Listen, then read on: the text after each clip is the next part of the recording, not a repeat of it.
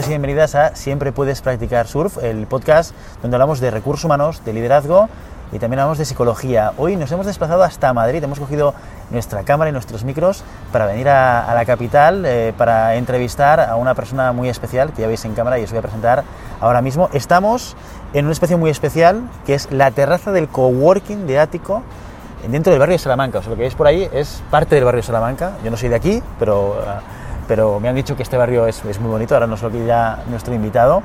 Eh, Ático, que es el patrocinador de, la entrevista del día de hoy. Hoy eh, tenemos el placer de presentar a Luciano Pollastri. ¿Pollastri o Polastri? Como quieras. Como quieras, pero ¿cuál sería lo correcto? Originalmente es italiano el apellido, entonces Polastri. Polastri. Que suena mucho mejor en castellano, ¿eh?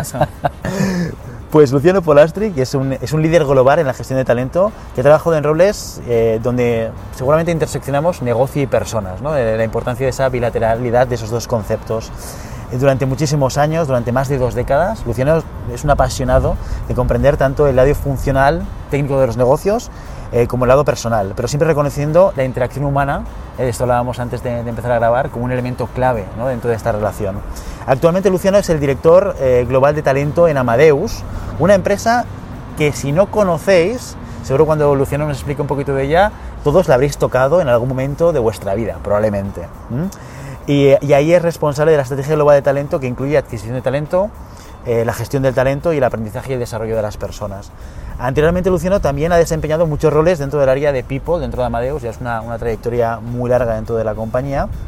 Y en tu papel de liderazgo, pues has liderado la transición hacia un mundo de trabajo asincrónico y distribuido, de esto seguramente lo haremos hoy, adaptando estrategias de lugar de trabajo, procesos y políticas a los nuevos métodos de trabajo y también has trabajado para combatir un poco el agotamiento digital, ¿no? Eh, este, eh, este estigma que tenemos ahora y esta desconexión social que es fruto justamente de estos nuevos modelos de trabajo, ¿eh? mientras intentas proteger algo que a todo el mundo le preocupa, que es la productividad, la eficiencia y la innovación dentro de las organizaciones. Un reto nada fácil de conseguir. Además de su papel en Amadeus, Luciano ha tenido una amplia experiencia en recursos humanos y relaciones laborales a nivel mundial, implementando ERPs de recursos humanos y realizando pues, diligencias debidas de recursos humanos en adquisiciones de empresas. Luciano además eh, conoce muy bien este espacio porque relativamente cerca tenemos el espacio donde hizo una MBA que me contaba antes que le dio un giro a su carrera profesional, eh, donde estudió un MBA internacional en el Instituto de Empresa eh, en la Escuela de Negocios y además es licenciado de Derecho. Tú eres de los que vienen de la parte laboral, de la parte más legal del mundo de recursos humanos y has desarrollado toda tu carrera profesional eh, dentro de todas las áreas soft. Luciano, Muchas gracias por encontrar el momento y el tiempo eh, para compartir con nosotros hoy. Gracias por invitarme. ¿Qué tal la presentación? Muy bien. ¿Correcta? Sí, muy bien. ¿Alguna cosa que falta, que falle? Has mentido lo estándar en este tipo de cosas. el 95%. Sí, lo ha hecho ChatGPT. Sí, sí, perfecto. ¿Eh? O sea que toda la culpa para la inteligencia artificial. Oye, la primera pregunta que me gustaría, con la que me gustaría abrir eh, esta entrevista es, primero sobre Amadeus, me gustaría que hablases un poco de qué tipo de organización es y sobre todo que me cuentes cuál es la gestión que se hace de talento desde una perspectiva estratégica dentro de la organización. Primero, Amadeus eh, es una empresa que se dedica a la tecnología del mundo del turismo en general.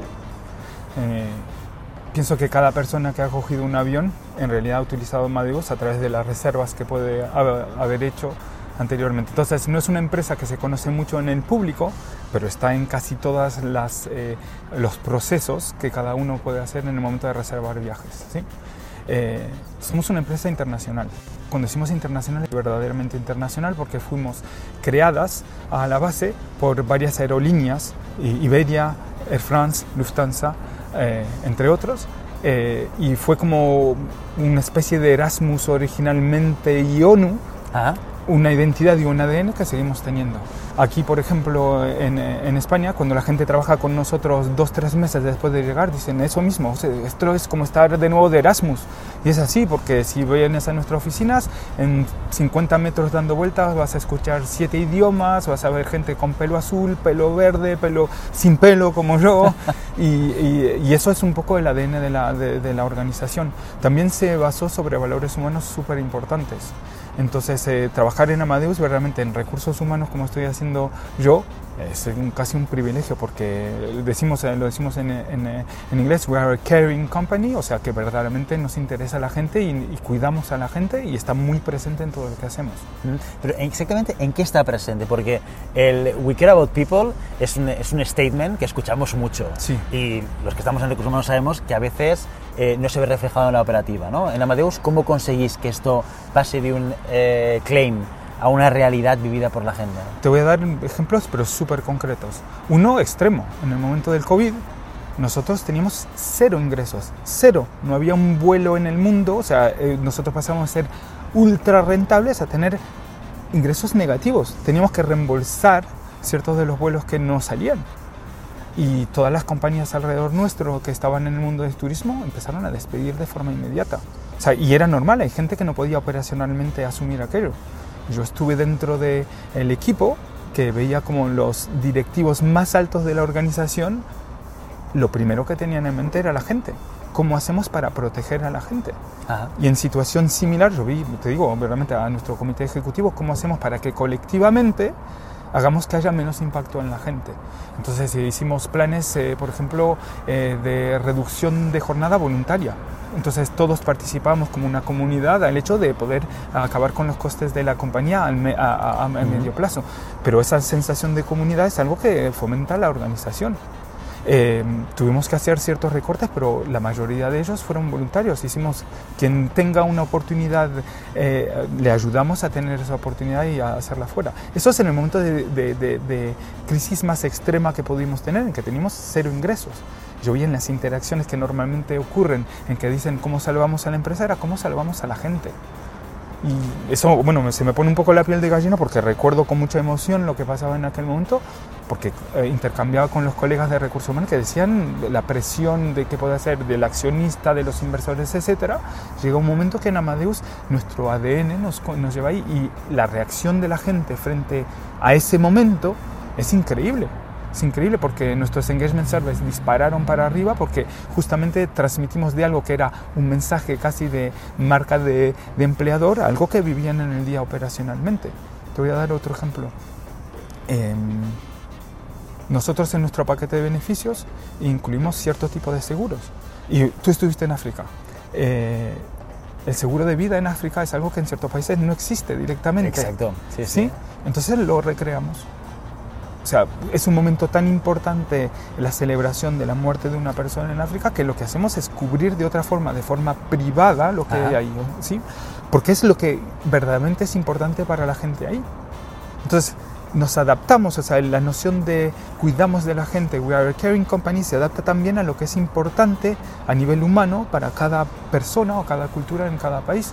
Y eso te digo de nuevo, es un privilegio. Cuando nosotros empezamos a hacer el desglose de los beneficios que tenemos dentro de Amadeum, lo hacemos con muchísimo orgullo porque, porque sabemos que tomamos muy en cuenta lo que es la compañía. Te voy a dar un ejemplo personal esta vez. Ah, Y estoy hablando tanto que ya ves que me vas a tener que parar en algún momento. Pero es el más importante. Eh, yo durante la pandemia eh, me contactaron de muchas otras empresas para ir a trabajar con ellos. ¿sí? Y aunque transaccionalmente me podía valer a veces irme a otra empresa, hacías el Excel típico, ¿qué es lo que me conviene? ¿Qué es lo que me conviene? Me decía, corre, vete para allí.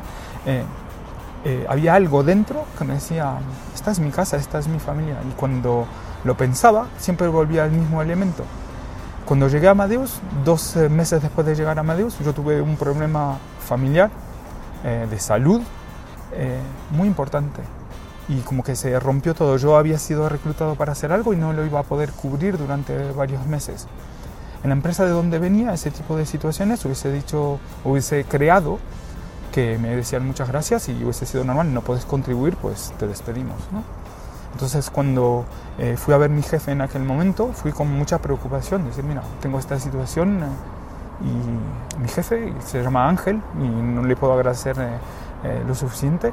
Llegué ahí con mucha preocupación y me dio un abrazo, me dice, en Amadeus eh, vemos las carreras a largo plazo y vemos a la gente independientemente de las circunstancias de la vida que son puntuales. Me abrazó, me dije, toma el tiempo que necesites para recomponerte y que eso esté ahí y vuelves y tu puesto está aquí. Claro, digo así. Y luego se lo, cuando lo empecé a contar fuera, tuve los colegas que empezaron a cubrir por mí, tuve gente que no me conocía, que hacía ocho semanas que estaba en la organización, que me preguntaban que estaba y yo sentí el peso de la comunidad de lo que es Amadeus en el día a día.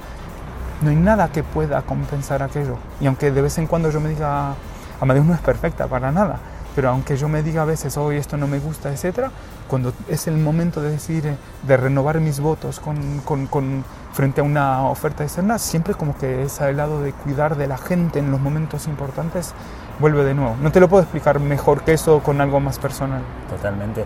Oye, hablabas que, de que de alguna manera es como un pequeño reflejo de un Erasmus, de la ONU, por lo tanto, seguramente el elemento de la diversidad dentro del equipo eh, lo lleváis en el ADN desde siempre, ¿no?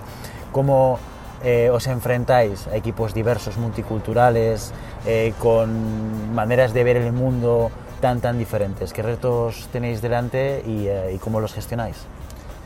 Es interesante porque Amadeus se hizo diverso, pero en realidad no hicimos ningún esfuerzo para ser diverso.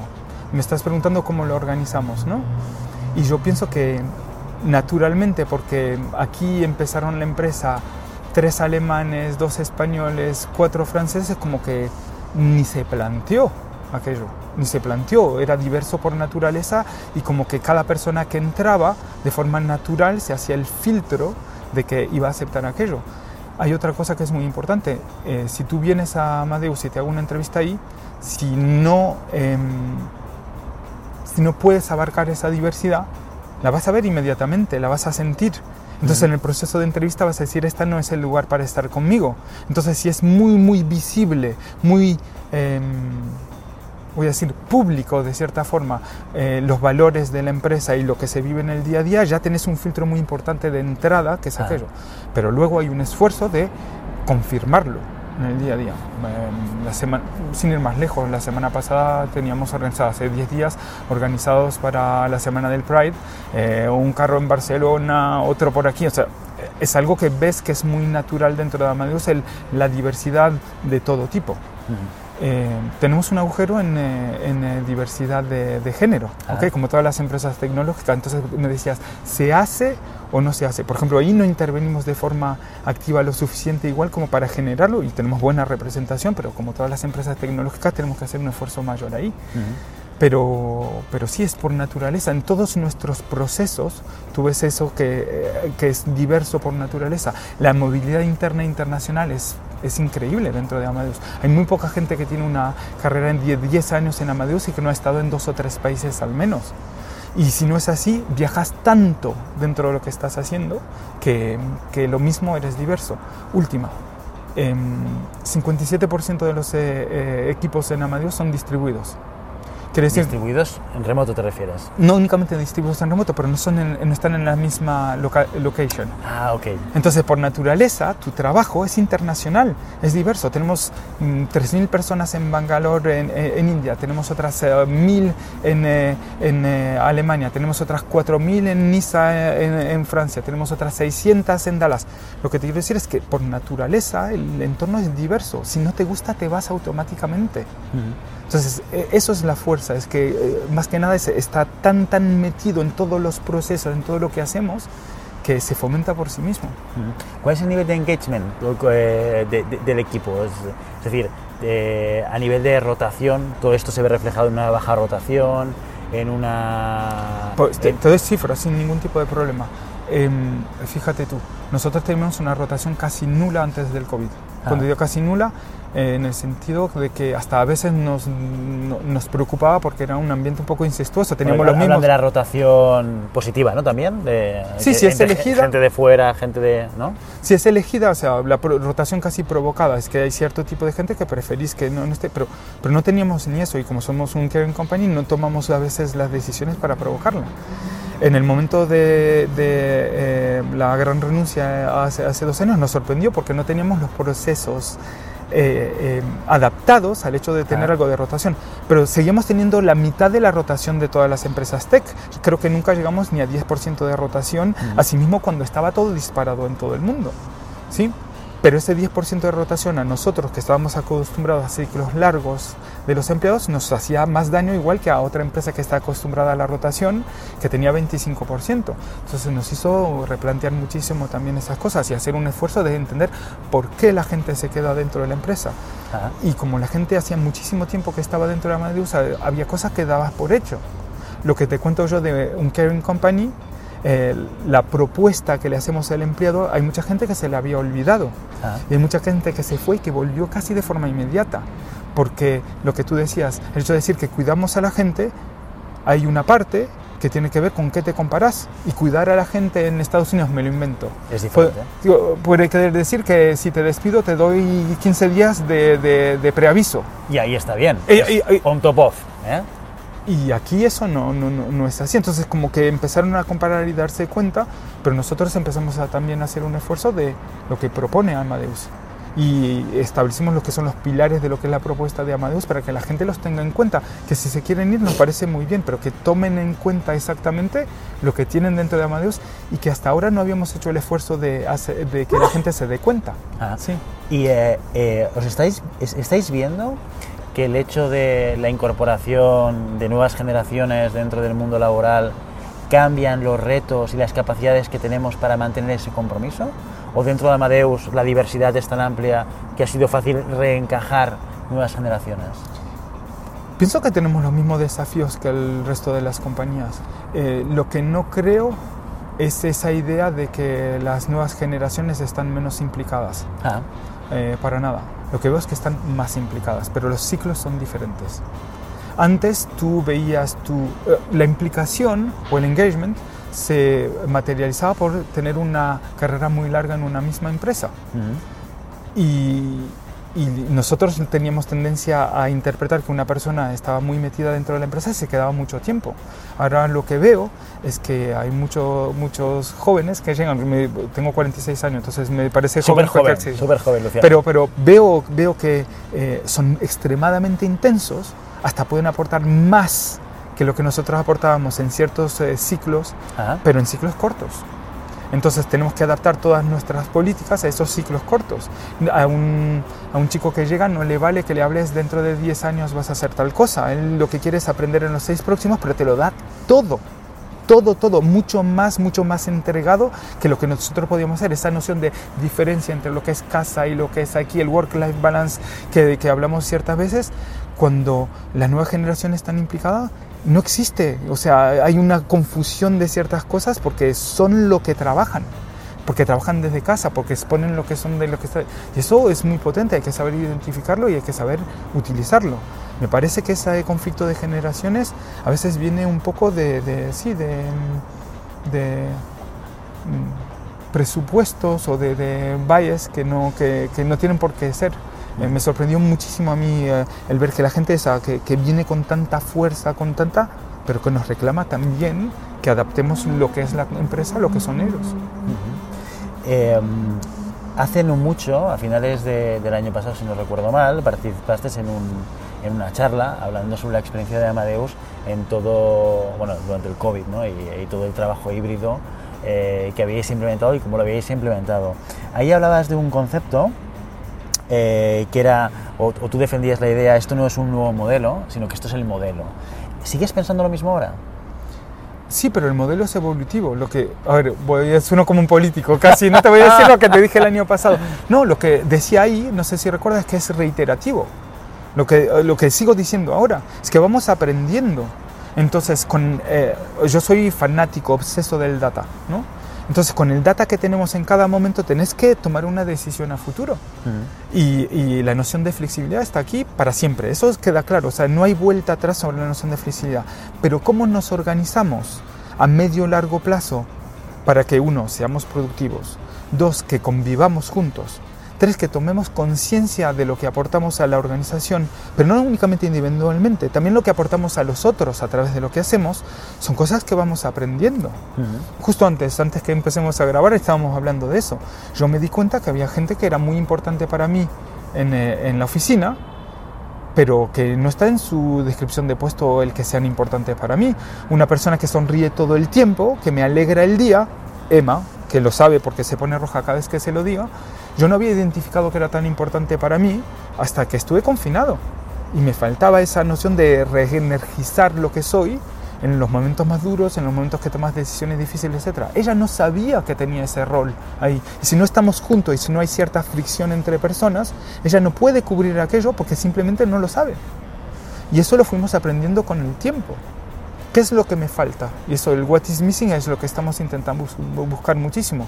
Dentro de lo que estamos haciendo, ¿qué es lo que está cubierto y qué es lo que nos falta? ¿Y cómo cubrimos lo que nos falta dentro del modelo híbrido o dentro de la flexibilidad? Y nos damos cuenta que hay cosas que ocurrían dentro de la empresa que no habíamos hecho taxonomía o inventario que empiezan a faltar. Y por eso estamos también dentro de Amazon diciendo, generemos dentro de la oficina aquello para que la gente vuelva cierta cantidad de tiempo que a veces es más individual, etcétera, pero que estamos diciendo, sí, finalmente cuando se decía tenemos que estar dos, tres días en la oficina, es más o menos lo que requerís para, para, para tener el calor humano, para vivir la experiencia Amadeus eh, al 100%, porque somos una empresa humana. ¿Qué es lo que hacéis para atraer a la gente a venir a la oficina? Estamos rediseñando los espacios de trabajo para que sean de colaboración, poco a poco, porque también eh, exige muchísima inversión. Estamos pidiéndole, estamos organizando que ocurran cosas más colectivas dentro de la organización. Estuvimos utilizando tools, te doy un ejemplo.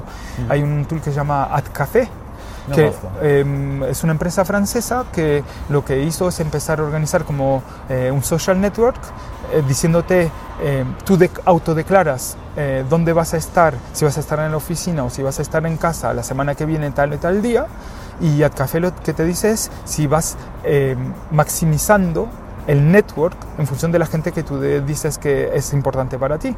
Entonces te dice, oye, en vez de ir el martes o el jueves, ¿por qué no vas el miércoles y el jueves? Que hay más gente que es importante para ti que va a estar ahí, o tal o tal eh, reunión que em, eh, tú dijiste que es un centro de interés tuyo, va a ocurrir en ese momento y se va a dar una charla sobre aquello. Entonces vas a tener gente que tiene el mismo centro de interés que va a estar ahí en ese momento. Si quieres reconectar con la empresa, pues vete mejor ese día estamos viendo cómo generamos rotaciones de equipos para que tú siempre estés expuesto a no a tu, em, lo que llamamos el núcleo como tal, pero a tu weak network alrededor, ¿no? Ah. Porque la gente con la que interactúas en el día a día no es la que perdes cuando estás trabajando en híbrido, porque la necesitas en el día a día, es más bien la segunda, eso es de, de La segunda capa. Entonces, ¿cómo organizamos eso? Y hacemos mil errores. Esa, ese tool, por ejemplo, es una de las cosas que hacemos.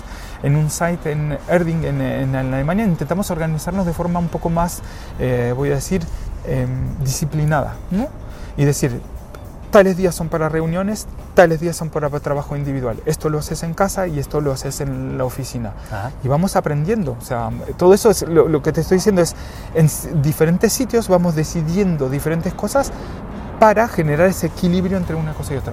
Pero yo mismo, que soy un gran, gran abogado de trabajar desde casa todo lo que necesite, etc., yo mismo estoy volviendo mucho más a la oficina, no porque me obliguen, porque lo necesito para ser productivo, para, hacer, eh, para sentirme parte de algo, eh, para, y eso no, no, no hay que me lo quita, es muy individual, pero sí. Hay una palabra que acabas de decir que es muy, muy interesante y que yo creo que a muchos jefes de equipo les preocupa de todo este cambio de modelo, que es productividad, ¿no? ¿Cómo gestionar los restos de la productividad? Porque todo, todo este discurso de, de responsabilidad barra libertad que construimos alrededor del trabajo híbrido, porque al final es, oye, tú eres una persona adulta, tienes unas responsabilidades, puedes estar aquí, aquí o allá, tienes que cumplir con ellas, ¿no? Pero también hay una cara B en todo esto, que es aquella gente que no cumple con su parte del juego, ¿no? Y, y, eh, por lo tanto hay muchas personas que lideran equipos que les preocupan esos focos de, de improductividad, ¿no? ¿Cómo, ¿Cómo, ves esta, este reto de la productividad en este modelo de trabajo tan flexible o tan abierto? Eh, primero te voy a hablar como Luciano, ¿vale? ¿sí? con mi equipo, y luego te voy a hablar un poco más en, colectivo. Yo estudié muchísimo en el momento del de, el movimiento hacia el híbrido, leí todo lo que se podía leer en términos de productividad y la mayoría de los estudios eh, hablan de que con un equilibrio correcto en el modelo híbrido se gana en productividad. Te voy a dar un, un caso concreto. Un software developer eh, en un open space va, va, a ser más interrumpido, quieras o no, que estando en casa con su, su entorno, eh, pero cuál es el equilibrio que tenés que tener entre el trabajo individual y el trabajar en Agile que requiere que estés con cierto tipo de gente. Es eso lo que tiene que organizar eh, eh, la empresa para encontrar el, el, punto exacto. Yo no conozco a nadie que quiera fallar. Es que no conozco, no conozco a nadie que no quiera cobrar su bono, no conozco a nadie que quiera plantar su carrera y hacer que no, no... Entonces confío en la gente en general. Y la gente nos lo ha devuelto muchísimo. Dentro de Amadeus actualmente hemos recuperado los niveles de actividad que teníamos antes del COVID, con menos gente que lo que teníamos anteriormente, con etc. Entonces, eso no implica que hay retos que hay que resolver a medio o largo plazo con la flexibilidad. Pero el tema de la productividad no es de un día para el otro. No pienso que haya una, una solución para todos. Mi equipo, que es muy, muy avanzado en la práctica del el equipo distribuido, porque estamos cada uno en cada sitio diferente, igual tiene un grado de madurez que nos permite trabajar mejor eh, de cierta forma frente a otro. Ah. Pero lo que es más importante es al revés, es que cada persona actualmente quiere imponer su necesidad frente al colectivo. Dice yo la flexibilidad, etc. Y es eso lo que estoy combatiendo más, eh, más que otra cosa. Es que las decisiones de flexibilidad no son decisiones individuales, son colectivas. Tenés que tomar en cuenta la capacidad que tiene tu jefe también dentro de los tools digitales. Y no todos somos iguales entre los tools digitales, no todos somos extrovertidos, no todos somos eh, capaces de transmitir lo mismo a través de una videoconferencia. Entonces cada equipo tiene que determinar cuál es el equilibrio entre ese lado personal y ese lado colectivo, porque al final la productividad no es una productividad individual, lo que producimos como comunidad. Y es eso el reto de la, productividad. No es mi productividad individual, que hay muchos estudios que se hicieron a través de un desarrollador produce 12% más de líneas de código, etc. Es cómo se combina todo para producir más colectivamente. Y ahí no me parece que haya respuesta clara. yo creo que es uno de los grandes retos ¿no? y, que todavía queda, porque son muchas variables probablemente que, que afectan a esta capacidad de productividad. Hablemos un poquito de, tecnología y de inteligencia artificial, que está tan en boga de, tanta gente desde hace ya, ya unos meses. Em, ¿Cómo estáis viviendo la llegada de la inteligencia artificial generativa, que es la que nos ha cambiado un poco la vida mm. al, ciudadano de a pie, en, en, Amadeus? ¿Cómo la habéis recibido? ¿Cómo la estáis utilizando? A ver, ahí sí que no te puedo hablar de Amadeus en general, porque hay muchas iniciativas que están ocurriendo. Eh, pero bueno, nosotros eh, más de la mitad de nuestra eh, plantilla son ingenieros informáticos. ¿sí? Entonces, por ejemplo, que hayan empezado a existir los prompt engineers es algo que estamos mirando, evidentemente. ¿Qué impacto tiene en la productividad? Pero te voy a dar un, un ejemplo de dos tipos de reacciones frente a lo que ocurre.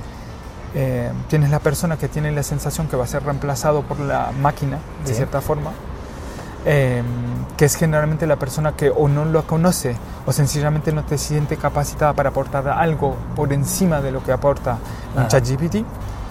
Y tienes luego otro tipo de animales, y los llamo animales con muchísimo cariño, que me dicen mi única limitación hasta ahora era el número de líneas de códigos que podía producir o sea, era el recurso. Y con este tipo de recursos yo puedo producir muchísimo más y avanzar. O sea, lo que habíamos teníamos previsto eh, eh, generar en eh, dos años, te lo hago en siete días igual porque el límite no es la creatividad, yo sé cómo el producto va a evolucionar de aquí a 30 años. Ah. Lo que me falta es la, el, recurso. Las manos, ¿no? Las manos para poder Entonces el planteamiento es un, es un, poco eso, te lo estaba diciendo antes, es un poco quién se siente por debajo de línea del agua ahogado porque no tiene las competencias versus el que está arriba y que sabe cómo manejar la, herramienta. Y eso requiere cierto grado de experiencia y de conocimiento. Eh, sobre tu propia materia, ¿no? Eh, y, es, y, es, discriminante. Yo decía, el saber manejar eh, la inteligencia artificial generativa, me sale todo en inglés, entonces tengo que traducirlo muchas veces, em, es casi la competencia más disruptiva desde que era leer o no leer, el que sabe leer y escribir versus el que no sabe leer y escribir, porque la productividad se multiplica por 20. Y es lo que yo vivo en el día a día. Yo practico eh, ChatGPT desde casi que fue accesible a todos y casi una hora por día durante cuando puedo, ¿no? Y me da miedo me da miedo porque veo la evolución, veo lo que puede hacer, cómo eh, aprende, cómo, etcétera, y cómo va cubriendo cosas que antes necesitaba un equipo para hacerlo. Ahora me gustaría eh, entender un poquito más esos riesgos, pero quiero hacerte una pregunta muy clara. ¿Crees que el nivel de agua va a superarnos a todos? No. No. Em, me parece que el nivel de agua va a superar a los que se quedan, em, a los que estagnan, a los que no practican con ChatGPT, por ejemplo. Em, el problema que tenemos es que no hay noción de transición, te lo estaba diciendo antes. La noción de transición se acabó, la evolución es tan rápida que no hay tiempo. Entonces es un poco un acto de fe, de meterte dentro y decir, bueno, que sea lo que, lo, que ocurra, o sea, lo que Dios quiera de cierta forma, eh, pero si te quedas parado, te va a tragar el agua, pase lo que pase. Eso es lo que estaba hablando con unos consultores de una gran consultoría la semana pasada que tenían la impresión de, de, conocer lo que estaba ocurriendo y le estaba mostrando las cosas que estaba haciendo en mi pequeño eh, área decían, no lo había pensado de esa forma, no lo había pensado de esa forma. Y eso va con la práctica. Entonces el nivel del agua depende de que tú tengas un flotador y ese flotador es el hecho de manejar la herramienta. Eh, hay mucha gente que está hablando de la misma forma de la inteligencia artificial generativa, del telegrama hace 200 años. O sea, la calculadora. La calculadora, Esa imagen típica que salía, no sé si la has visto por LinkedIn, ¿no? De los profesores de matemáticas diciendo la calculadora va a acabar con la capacidad de cálculo de los niños, ¿no? Sí. Un poco lo mismo, ¿no? Pero ¿para qué necesitas calcular si está la calculadora? Es que te, te, sirve muchísimo más y eres mucho más productivo. Pero es verdad que la disrupción es muy importante. Se plantean eh, ámbitos éticos que hasta ahora no era el caso. Se plantean también em, interacciones humanas que verdaderamente se cortan por la utilización de, este tipo de herramientas, ah. cosas que se hacían de a dos o en grupo, ahora se hace con uno mismo. Ah, yo a Antonella, que es mi, mi, chat para hacer eh, descripciones de puestos, es una conversación de casi ocho meses ya, le hablo como si fuese yo mismo casi, o sea, un amigo, etcétera. Oye, Antonella, dime, a partir de ahora te llamas Antonella. Dime, o sea, créame la descripción de puesto para tal y tal cosa. Eh, lo hago de forma muy neutra, etcétera, porque no, no, no, no, quiero que sepa que soy Amadeus, no quiero que sepa, entonces me inventé una empresa totalmente diferente del sector farma para poder utilizar cosas que no utilizar cosas confidenciales. Pero claro, algo que antes hacía en tres o cuatro días, ahora lo hago en tres minutos. Muchas veces estoy en una conversación con, con, eh, en una reunión y el action plan lo saco de forma inmediata en el momento que colgamos, porque tengo una forma de hacer el summary, del, eh, eh, bueno, el resumen de lo que es la reunión, establecer la... Todo eso hay que, hay que manejarlo, sí. Hay que, y plantean retos que hasta ahora se absorbían en 10 años y ahora se tienen que absorber a veces en 10 minutos, te lo digo en serio, entre lo, entre entre lo que era ChatGPT 3.5 y lo que es 4 hay una diferencia abismal, o sea, exponencial. Sí. Totalmente. Has hablado de algunos de los riesgos de la inteligencia artificial generativa, pero me gustaría que me nombrases aquellos que son más relevantes y el por qué crees que son riesgos y cómo, desde tu punto de vista, crees que, deberíamos paliarlos. Eh, mira, ah, te decía actualmente, yo hago descripciones de puestos y las hace fenomenal. O sea, las hace pero bordadas porque coge todo. Asusta, sí, claro. Asusta, sí, sí, sí, sí, es impresionante. O sea, mm, hay cuatro años de carrera para que venga el chat GPT sin ningún título a hacerlo mejor que yo. Eh, y bueno, hay cosas que no entiende del contexto de la empresa, además porque no se los doy, porque no quiero que sepa que, que somos Amadeu, pero pero coge las cosas. Además, eh, le decís, oye, intégrame emojis que representen cada cosa, te los pone directamente. Oye, dale un tono un poquito más eh, eh, informal, etcétera, te lo cambia de forma inmediata, etcétera. Entonces, em, pero eso lo puedo hacer porque yo he ganado experiencia durante 20 años friccionándome, no sé si es una palabra, con el negocio. Entonces conozco el contexto, conozco el director que, que, me está pidiendo este puesto, conozco culturalmente si es un, un, manager que deja mucho espacio o que no. Eh, entonces le voy dando eso a ChatGPT para que lo vaya haciendo. Pero eso es experiencia. Ahora mismo cuando lo hago conmigo mismo, no le estoy dando la oportunidad a una persona de mi equipo a tener esa fricción con el manager para ir aprendiendo y ser capaz de tener esa experiencia que le permite utilizar a ChatGPT de la misma forma que yo. Entonces ahí eh, lo que te decía es que genera una distancia tan importante entre el que tiene la experiencia y el que no, no, la tiene, pero también en términos críticos. ChatGPT te tira a veces cosas que, son, que no son correctas, entonces hay que corregirlo, hay que educarlo. Y lo educas desde tu conocimiento. Una vez que lo educas y que le decís eh, tres pautas que sigue, ya empieza a afinarse. Te doy un ejemplo, cuando tengo un chatbot que es para tener conversaciones difíciles, ¿no? Entonces hago roleplay con él. Yo soy tal persona, estoy en esta situación y tú eres el jefe, hagamos aquello, ¿no? Entonces le fui diciendo que los valores de la empresa son tal, tal y tal. No hay nada que pueda ir por encima de este valor de empresa, ni la productividad, ni etcétera. Nosotros respetamos a la persona. Y lo toma en cuenta en aquello, pero al principio no lo tomaba en cuenta, porque si le decía que quería que sea más productivo, le daba igual que es lo que trabaja 75 horas por semana, o sea, o tener una conversación muy divertido. Eh, eh, tenía una conversación con, difícil con una persona y le, decía eh, a, ChatGPT, hazme que le envíe un email después, genérame un email con el resumen de la, de la, de la conversación y que necesito que cambie todo esto en los próximos 30 segundos. Y me lo hacía, me hacía el email entero con eh, mucho, eh, mucho please, eh, por favor, etcétera, pero necesito que cambie todo esto en los próximos 30 segundos y no le chocaba para nada, ¿no? Entonces, esa noción de inmediatez, etcétera, o esos límites y, fronteras que no hay que pasar, las seguimos poniendo nosotros. Porque al fin y al cabo es fuerza bruta del otro lado, aunque parezca inteligencia artificial y simula o reproduce lo que hacemos a través de la inteligencia humana, es fuerza bruta detrás. Totalmente. Eh, el hecho de que esté ocupando un espacio de estos perfiles más juniors, ¿crees que puede hacer que se genere una barrera de entrada en el mundo laboral y que podamos encontrarnos en un tiempo con un salto o con, un volumen de la población sin la posibilidad de dar esos primeros pasos en el mundo laboral? Eh, pues fíjate, me pillas, no tengo respuesta.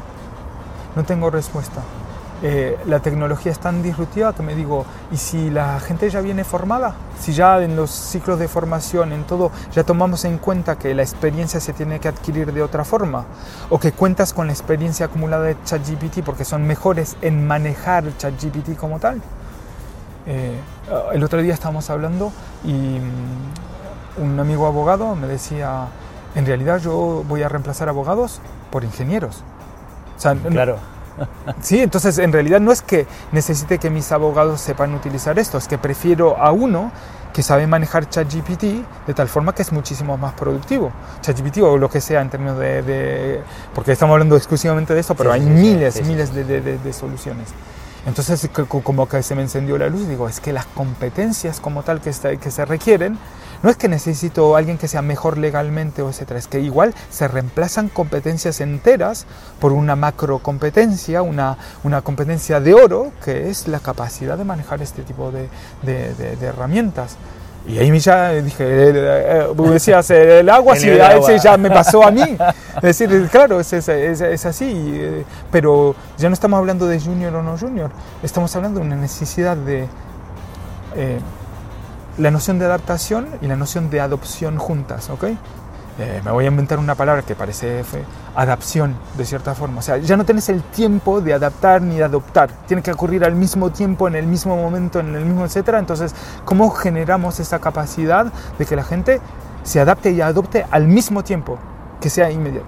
Y no lo sé, es el reto, el reto, el reto que hay. También eh, cómo se van a comportar las empresas para autorizar a la gente a moverse, a adaptarse porque no todos nos podemos adaptar de la misma forma, también es importante. El miedo que le pueden tener eh, eh, hasta la gente más poderosa de este mundo, hoy lo más llamamos, paremos todo, etc. Eh, no se va a parar, no se va a parar. Yo ahora mismo tengo ChatGPT, pero tengo también en local en, mis máquinas, algo por si acaso algún día cortan el, acceso a ChatGPT, que es 85% de lo potente que puede ser eh, ChatGPT, porque en algún momento Italia dijo, oye, esto no puede ser, lo paramos. Entonces dije, ah, ¿qué pasa? Yo estoy seguro que alguien lo va a replicar a nivel local, entonces lo hago yo en mi propia máquina. O con un VPN ya está. ¿eh? ya está, claro, Sí, pero imagínate que todos dicen complejo, ¿no? pero, sí, sí. sí.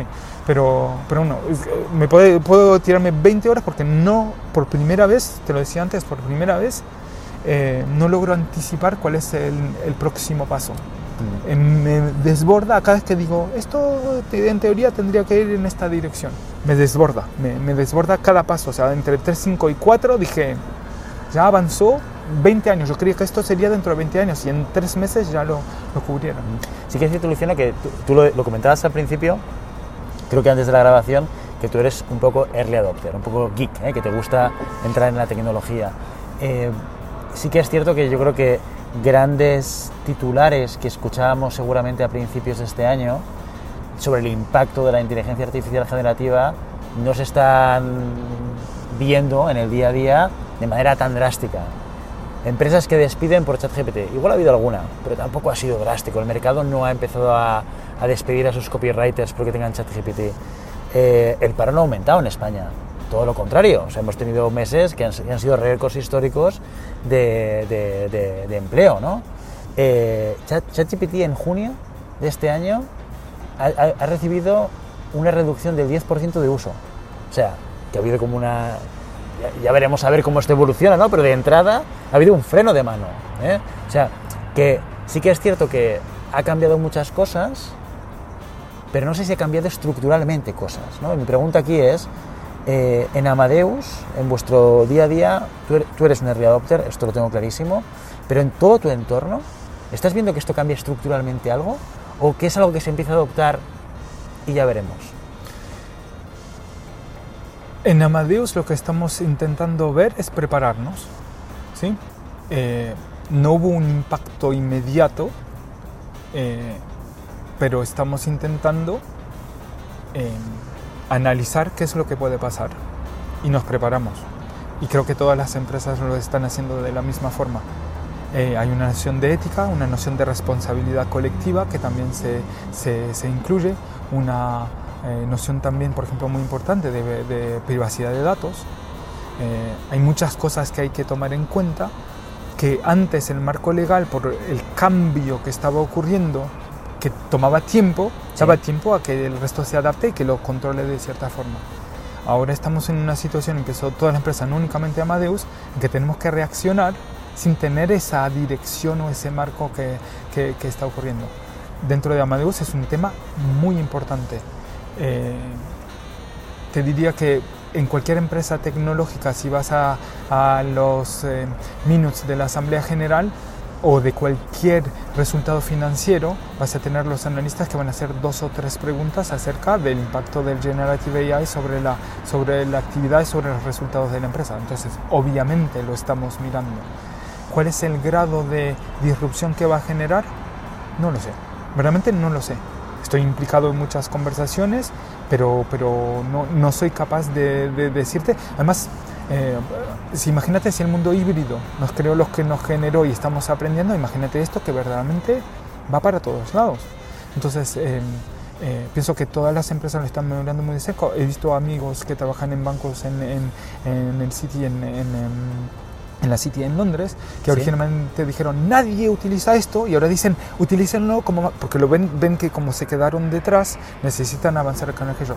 En Amadeus somos siempre muy cautos, somos siempre em, prudentes a la hora de ver lo que llega, intentamos analizar lo, lo, que pasa porque hacemos todo a largo plazo. Nuestro objetivo con los clientes, con los empleados, con todo lo que hacemos es encontrar un equilibrio, un, un balance, algo estable y lo hacemos lo mismo con, con, con, esto también. Hay cosas que no pueden entrar en cosas un poco confidenciales de proyecto que hay detrás y lo, lo puedes entender, pero evidentemente lo miramos muy de cerca. Dejamos la ya a un lado. Sí. ¿eh?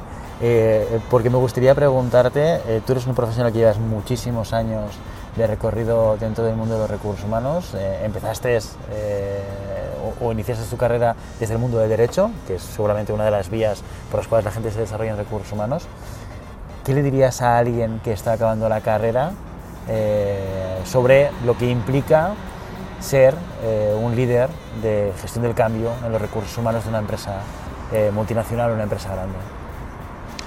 Que si se va a dedicar a eso va a ser el trabajo casi más bonito del mundo, que es conectar con la gente, compartir, pero que tenés que estar dispuesto a entregarte. tenés que estar dispuesto a conectar a ser vulnerable, a querer a la gente, a querer descubrirla, eh, que tienes que ser capaz de ser objetivo, de valorar a la gente, eh, no por lo que te opone a ella, pero por lo que te une. Te voy a dar un ejemplo, pienso que todas las personas somos complejas y completas.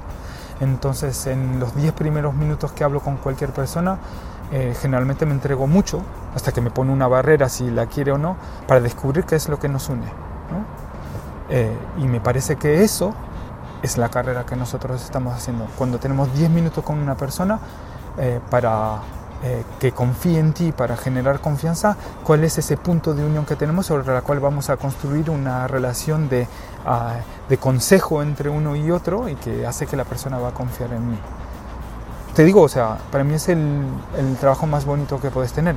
Implica decisiones difíciles muchas veces, o sea, cuando hay que reestructurar, cuando hay que despedir, etcétera, etcétera. Pero también la empresa para la cual trabajas tiene mucho que ver. Eh, como yo vivía mi trabajo en la empresa anterior a la que estaba aquí versus como la vivo en Amadeus es totalmente diferente por el, el, lugar que se le da al ser humano dentro de lo que estás haciendo. Y eso claro te da muchísima, muchísimo orgullo de lo que estás haciendo. Yo nunca me vi en una situación eh, de tener que comprometer un valor mío para trabajar con Amadeus, más bien al contrario, siempre me, me, me dieron la oportunidad eh, de hacer lo correcto. Y si tú empiezas una carrera en querer ser un líder de recursos humanos, em, mucho más vas a tener que em, intentar conectar con el lado personal de la gente que lo que era necesario igual hace 15 o 20 años, donde verdaderamente se coordinaba y se gestionaba recursos. Ah. Ahora se gestiona people, gente. ¿sí? Eh, no sé ni siquiera si te respondía la pregunta inicial, pero, pero, pero me salió así. Total. Oye, una última pregunta, Luciano. Te voy a pedir que saques tu bola de cristal. Sí. Ya sé que no es fácil esto, eh, pero sí que me gustaría tener tu perspectiva de futuro. ¿Cómo ves la función de recursos humanos en los próximos años, teniendo en cuenta el contexto que estamos viviendo? Eh, el híbrido nos puso en el centro de todo. Eh, por primera vez teníamos una revolución en lo que es el trabajo como tal. Ah, de golpe el trabajo estaba en casa entonces lo que te decía, esa dicotomía entre el mundo de la oficina y el mundo de la casa ya no existía. La gente de golpe eh, empezó a intentar eh, encontrar convergencia entre sus propios valores y el valor de la empresa porque estaba en casa. Entonces tú cuando estás frente a tu hijo, querés estar orgulloso de lo que estás haciendo en el día a día y que esos valores representen lo que haces. Eh, en el futuro, eh, me parece, si me decís la bola de cristal de, de, qué, de, qué, va a ser, es eso, cómo generas un entorno en que la gente se sienta psicológicamente segura, eh, poco importa dónde estés, de dónde trabajes, de qué es lo que hagas, y que elija a tu empresa, la empresa que, que tú estás representando, para desarrollarse como persona y como profesional. Me parece que eso cambió radicalmente. Antes no necesitábamos tanto ese lado personal, lo que querías es dentro del uniforme que era la oficina, eh, que, que, proyecte, que entregue, que produzca, y ahora hay que tomar mucho en, ese lado. Pienso que tenemos menos abogados y tendremos más psicólogos dentro de... Sí. Esa será una buena noticia para parte del gremio. ¿eh? Sí, sí. Pues muy es más o menos lo, lo, que El futuro de recursos humanos es, es, me parece, cada... Te voy a dar otro ejemplo que es importante. Eh, cuando tú le preguntas a la mayoría de los ejecutivos de mi empresa cuál es el reto más importante, ah. son las competencias de la gente y el talento. Pero es el número uno, te lo dicen como tal, y ves que la inversión de las empresas va cada mes en competencia y en talento, cómo eh, hacemos que la gente aprenda, cómo la movemos para que progrese, cómo pero, pero no es filantropía, es verdaderamente que eh, por primera vez desde hace muchísimo tiempo, eh, recursos humanos tiene el asset, o sea, el, el, elemento más importante del éxito de la empresa, que es las competencias. Eh, no soy yo que lo dice, o sea, si coges y lo vas ahora mismo y vas a cualquier presidente, consejero delegado, te dice cuál es lo que te deja, eh, de, o sea, lo que te preocupa por la noche es que no podamos entregar, que la gente no, no, no, no sepa cómo entregar las cosas, que no tengan las competencias. Eh, entonces vengan, o sea, y una cosa muy importante, que vengan a trabajar en Amadeus. no, esa propuesta. Eh, eh, es muy importante elegir un lugar donde sientas que te puedas eh, desarrollar. un lugar donde sientas, aunque al final trabajes un año para la empresa, que te puedas proyectar a largo plazo, porque aunque te quedes un año, ese año va a ser lleno.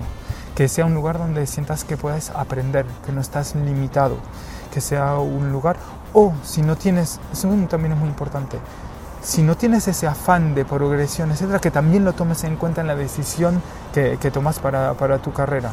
Uh, antes eh, ese modo era más automático. Ahora, sobre todo los jóvenes tienen una capacidad de elegir a nivel internacional, a nivel global, que, que hay que aprovechar. Y, y eso en recursos humanos es aún más verdadero porque además podemos gestionar plantillas globales desde cualquier sitio y hay cada vez más valores que son comunes y procesos globales, etcétera, etcétera. Parece que es un momento fantástico para trabajar en recursos humanos. Muy bien, Luciano. Oye, muchísimas gracias otra vez por venir a nuestro podcast, dedicarnos tu tiempo, explicarnos tu trayectoria y explicarnos todas tus experiencias eh, y tu visión de los recursos humanos que creo que nos aportan tanto a nosotros como a, a parte de nuestra audiencia. Muchas gracias. Gracias, Luciano. Hasta luego. Thank you.